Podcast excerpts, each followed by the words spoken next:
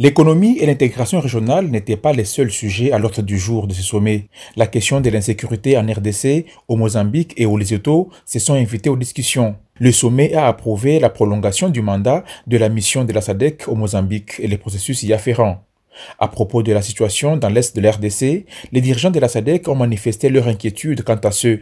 Ils ont décidé de le faire savoir à l'ONU pour une solution durable.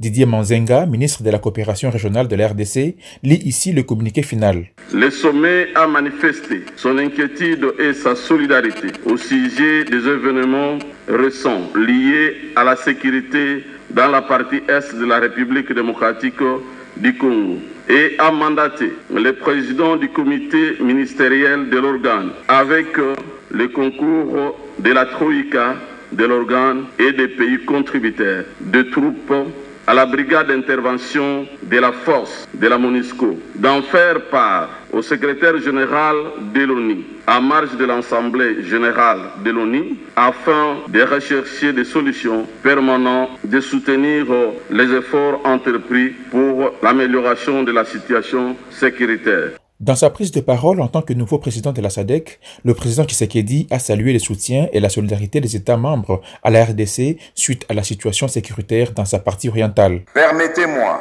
de remercier notre communauté, la SADC, pour sa solidarité avec le peuple congolais au moment où notre pays est victime d'une agression lâche et barbare de la part de son voisin, le Rwanda. Et nos remerciements appuyés à la République d'Afrique du Sud, la République du Malawi et la République unie de Tanzanie, dont les vaillants soldats partagent leur sort avec les nôtres au prix du sacrifice suprême pour que la paix revienne dans la partie est de notre pays.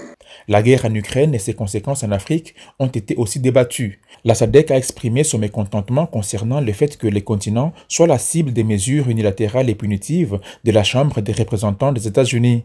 Le président Tshisekedi a été mandaté pour notifier au président et au Congrès américain la forte opposition de la SADC. Didier Manzenga. Le sommet a exprimé son mécontentement concernant le fait que le continent soit la cible de mesures unilatérales et punitive en vertu de la loi sur la lutte contre les activités malveillantes de la Russie en Afrique, récemment adoptée par la Chambre des représentants des États-Unis et réaffirme sa position de principe de non-alignement à tout conflit extérieur au continent et a exigé que cette question soit inscrite à l'ordre du jour de l'Union africaine. Le 43e sommet de la SADC se tiendra en Angola en août 2023. À l'occasion, c'est l'Angola qui prendra la tête de l'organisation régionale.